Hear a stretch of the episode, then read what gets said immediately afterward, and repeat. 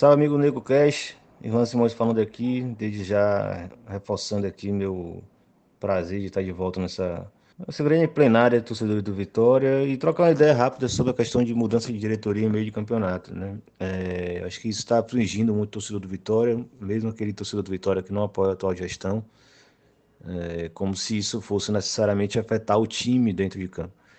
É, acho que a gente podia desmistificar um pouquinho essa relação. Acho que, claro, trocar a gestão lá é. Né, isso causa, sim, um efeito imediato no clube.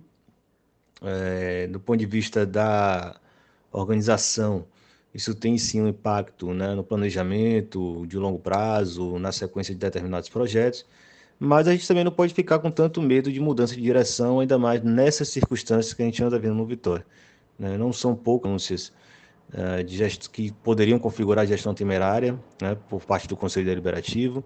Não são poucas as histórias muito obscuras com relação a essa gestão e negociação com empresários uh, e, outras, e outros interesses envolvidos no Vitória SA. Uh, eh, e dentro de campo, ninguém tem a menor dúvida de que essa gestão está sendo um grande fracasso, né? mais um grande fracasso no Vitória recente. É, nós já vamos, nós estamos tentando ou imaginando a mudança é, da quarta presidência em quatro anos. Na verdade, seria a sexta em seis anos, se considerarmos ali a saída de Carlos Falcão em 2014, né, configuraria, já configuraria sete anos, na verdade, é, e a não reeleição de Raimundo Viana e Manuel Matos, em circunstâncias muito específicas. Né? Eu creio que, se, por exemplo, se eles topassem é, encampar a ideia de democratização do clube, eles seriam reeleitos muito facilmente. O trabalho deles não foi ruim, apesar de a gente só ter escapado do rebaixamento na reta final e toda aquela história que todo mundo sabe. Não preciso aqui me alongar.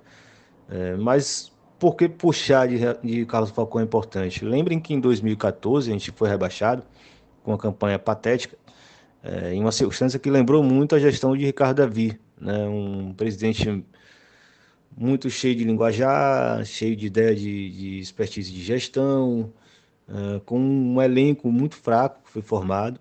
É, não só em comparação com 2013, que a gente se encantou com aquele timaço, mas foi um elenco muito mal montado, né? Jogadores que não deveriam ter vindo para Vitória, que não performaram e etc.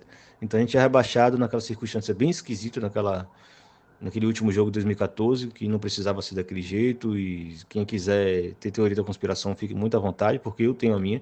Foi muito, muito, muito esquisito o que aconteceu naquele jogo. E a gente troca a presidência às vésperas da Série B. Né? Sai Carlos Falcão por uma pressão do Conselho Deliberativo na época, que era outra constituição, era aquele grupelho que ia para a reunião do Conselho para tomar uísque, é, bem diferente do que a gente tem, tem hoje. Né? E Carlos Falcão ele, ele renuncia, né? ele, ele larga o uso.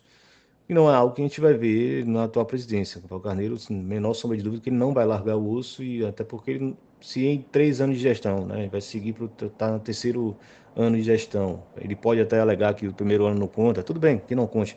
Mas o segundo ano contou, contou bastante, contou para o futuro do clube, contou para a autoestima do torcedor, e foi uma grande tragédia, foi uma grande vergonha que o Vitória passou no ano de 2020. Isso não pode ser descartado nessa, nessa avaliação.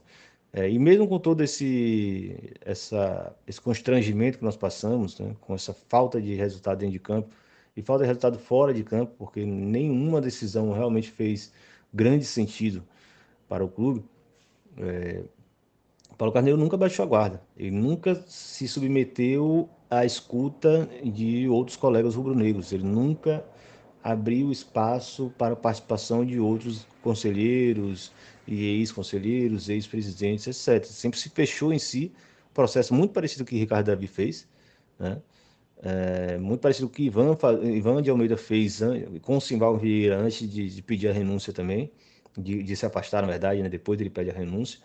É, então, isso é muito cíclico na história do Vitória. Né? São presidentes que sentam no trono ali da, a presidência do clube, não houve mais ninguém, cometem uma série de seguidos erros uh, e depois não querem ser cobrados pelos erros que cometem.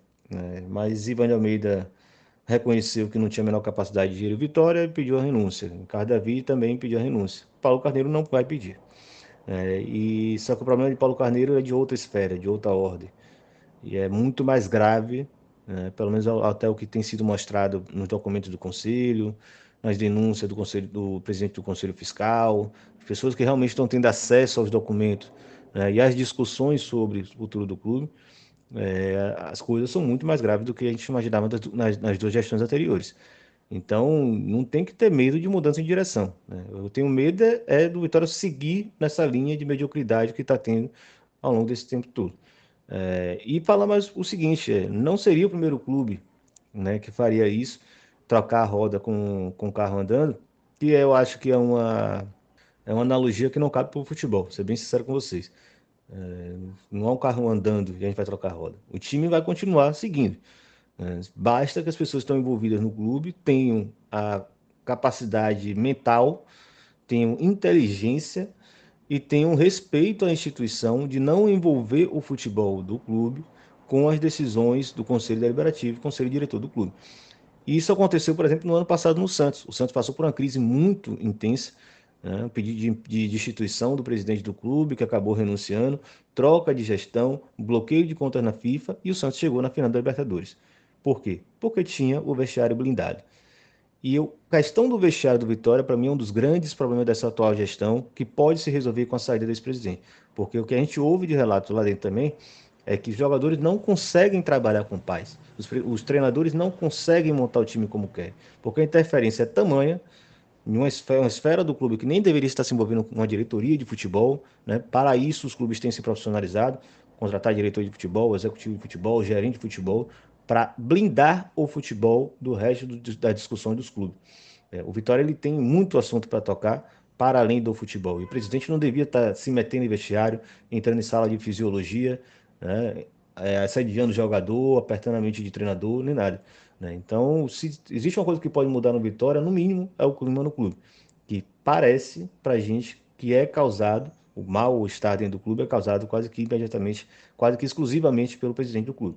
A gente sabe que tem problema de salário atrasado, porque o problema financeiro causado tanto pela pandemia como pela mudança da escola televisiva da Série B, ele é grave, é, mas não é admissível que o clube que teve o maior orçamento da série, das últimas duas Série B, né, o segundo maior orçamento, depois o terceiro maior orçamento, tenha passado o ano inteiro lutando para não cair.